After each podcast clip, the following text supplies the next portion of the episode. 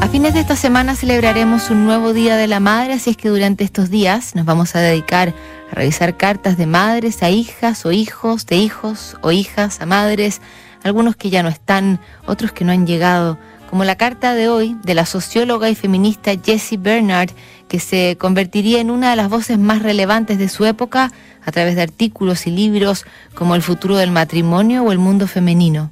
Terminó criando a sus hijos sola tras la precoz muerte de Luther, su marido, en 1951. Diez años antes, tiene 38 años, está embarazada de su primera hija y le escribe la siguiente carta. 4 de mayo de 1941.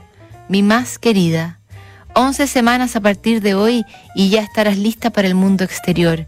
¿Y qué mundo es este año? Ha sido la primavera más bonita que he visto nunca. La señorita Morris, una colega de la facultad, dice que es porque te espero con ansias, que ha notado una mirada creativa en mi rostro ante la apreciación de esta primavera.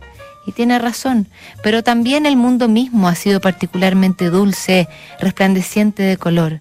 Las campanitas chinas fragantes y plumosas y ahora la corona del poeta pesada con sus pequeñas flores redondas se yerguen como maravillosos iglús, una masa blanca. Me quito el manto científico el tiempo suficiente para pretender que la naturaleza se está superando a sí misma para preparar esta tierra para ti. Pero también quiero dejar que toda esta belleza entre en mi cuerpo. No puedo evitar pensar en ese otro mundo, el mundo de Europa, donde los niños nacen con hambre, crecimiento atrofiado, donde los esperan pechos secos por la ansiedad y la fatiga. Eso es parte de la imagen también.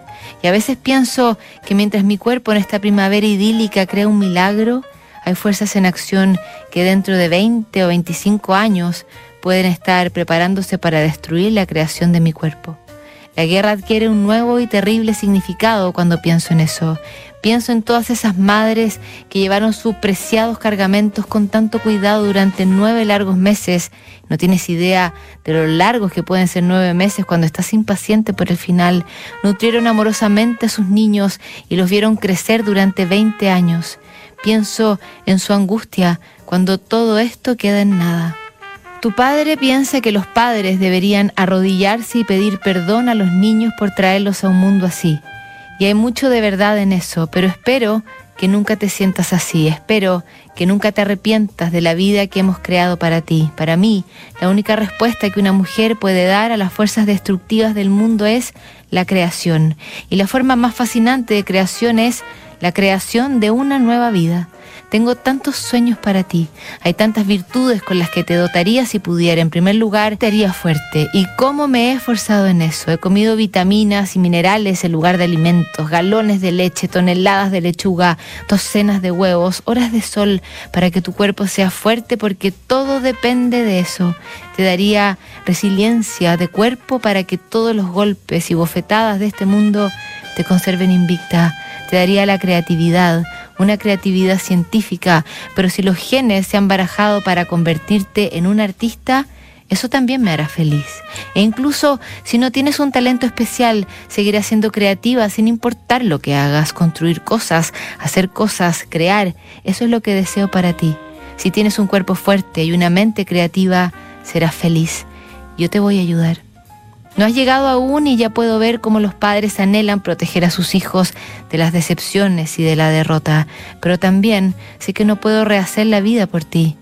Vas a sufrir, tendrás momentos de desilusión y fracaso, tendrás tu parte de bofetadas, no podemos deshacernos de eso, pero espero ayudarte a ser una persona tan fuerte, radiante e íntegra que puedas tomar todo eso con calma, asimilarlo y levantarte para conquistar tu propia vida. Once semanas más.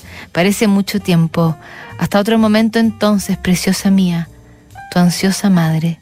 Nacería Dorothy Lee, luego Claude, luego Bernard. Los criaría prácticamente sola, pero cumpliría su promesa de formar personas fuertes y capaces de diseñar su propio futuro. Mañana, otra carta para seguir preparándonos para el Día de la Madre, que notables.